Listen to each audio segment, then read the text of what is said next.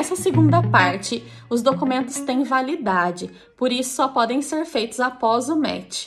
Você ainda vai assinar algumas coisas com a agência, como o contrato e o schedule, que é uma coisa legal de pontuar. A família ela tem que mandar como vai ser o seu schedule para a agência, para eles verem se está tudo dentro das regras, e você precisa assinar esse documento concordando com o schedule.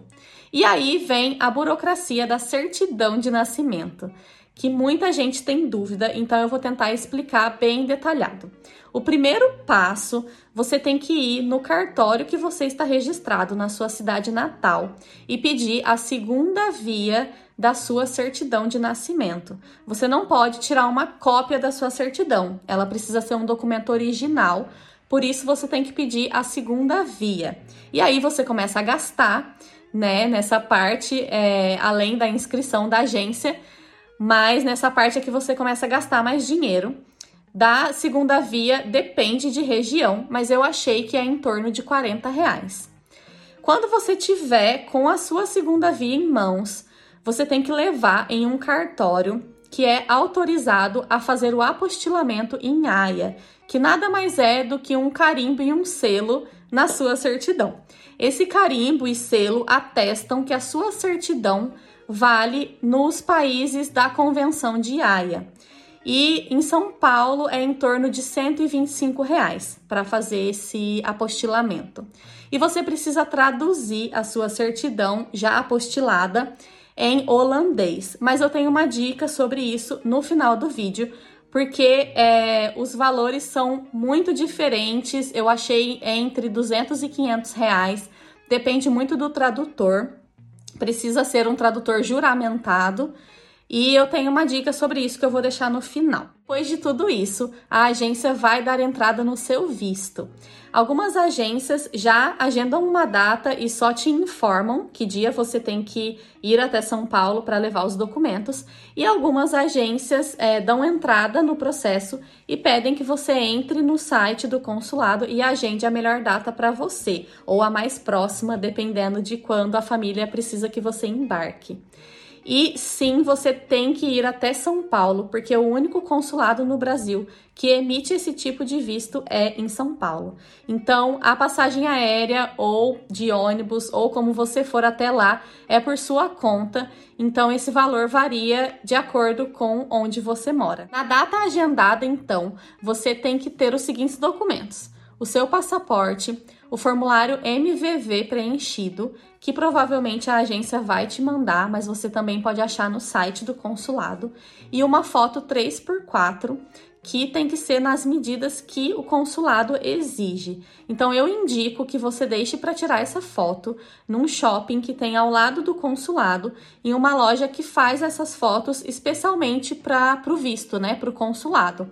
Você pode levar uma foto que você já tenha atualizada, mas corre o risco do consulado não aceitar e você vai ter que ir nessa loja de qualquer forma tirar essas fotos. É um pouquinho caro na época foi 30 reais, seis fotos, mas vale a pena é, tirar do que levar uma foto e não ser aceita e você ter que correr lá para tirar uma foto às pressas.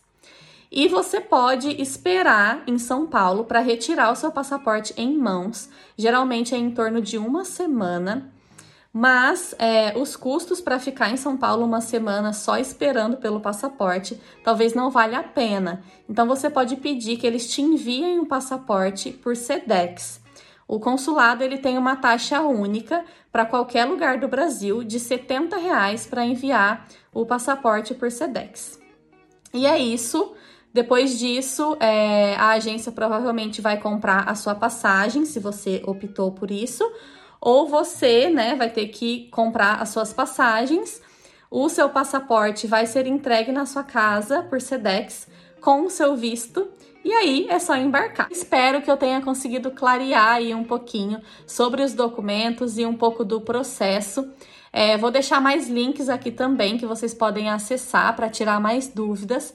E eu venho aí nos próximos vídeos falar um pouco mais sobre outros detalhes e aspectos do processo.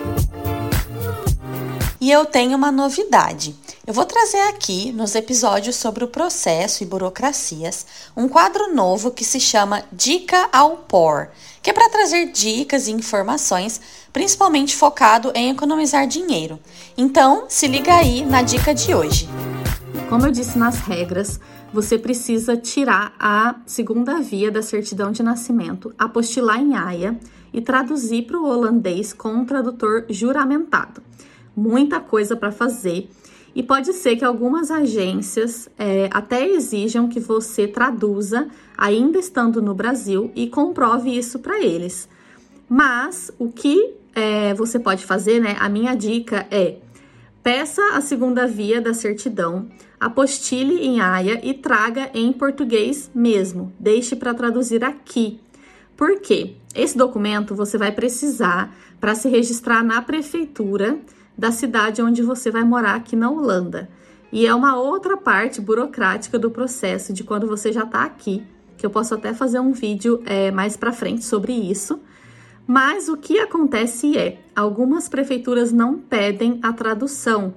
Se for o seu caso, você economiza essa graninha, né? Se a prefeitura onde você vai se registrar não pedir que você traduza, você economizou esse dinheiro da tradução. Caso eles peçam, que foi o meu caso, a moça falou: olha, eu preciso que você traduza esse documento é, para o holandês com um tradutor juramentado e me traga o mais rápido possível. Eu falei: tudo bem. Fiz, né, a Mona Lisa, fingi demência. Falei: ai, tá bom, pode deixar.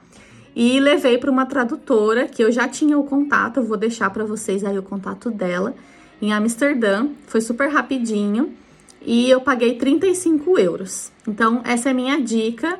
É, se vocês conseguirem trazer em português, né? Se a agência não exigir que você faça isso ainda estando no Brasil, traga em português, porque se a sua prefeitura não pedir tradução, você economiza essa grana.